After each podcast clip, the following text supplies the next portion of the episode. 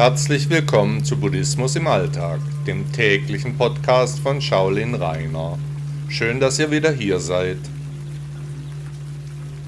Leiden und Schmerz. Leiden und Schmerz sind nicht dasselbe. Wir können etwa leiden, ohne körperliche Schmerzen zu haben.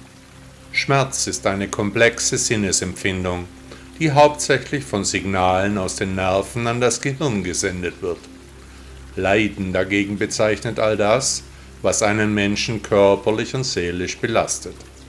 Das sind in erster Linie nicht erfüllte Erwartungen oder Bedürfnisse, Verlust und Trennung, Zwänge, Alter, Krankheit und Tod. Man kann natürlich auch unter Schmerzen leiden, etwa unter chronischem Schmerz, jedoch zielt das Wort Leiden mehr auf die seelische Komponente, wogegen sich Schmerz für die körperliche Verletztheit durchgesetzt hat.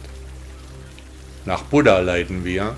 Die Philosophie des großen Lehrers dreht sich um das Leid als die Quelle unserer Unzufriedenheit, unseres Haders mit uns, aber auch mit dem Umfeld.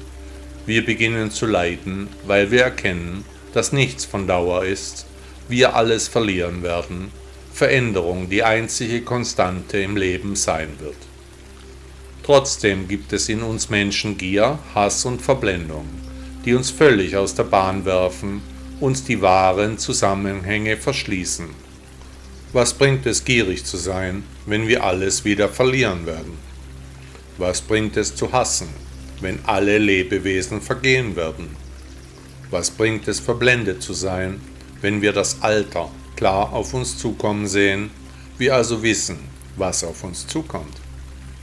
Ob wir leiden oder nicht, das ist in erster Linie ein Entschluss. Das hört sich sehr einfach an und es ist auch sehr einfach. Wenn Sie genau jetzt beschließen, nicht mehr zu leiden, egal was da kommen mag, dann werden Sie auch nicht mehr leiden. Ein naher Angehöriger stirbt, Sie bestimmen, ob Sie darunter leiden. Denn eins ist sicher, der Angehörige musste sterben, weil eben alle Menschen sterben. Sie sagen aber doch nicht jetzt, ich vermisse sie oder ihn so sehr. Gut, aber warum darunter leiden? Das Sterben ist ein natürlicher Vorgang. Was bringt es, wenn sie leiden wie ein Hund? Was würde sich ändern, wenn sie sich eine neutrale Herangehensweise angewöhnen würden, so etwa wie Buddha dies seinen Anhängern empfahl? Nichts würde sich ändern, die Welt dreht sich weiter, ihr Umfeld wäre unverändert, nur sie selbst ihnen wäre wesentlich wohler.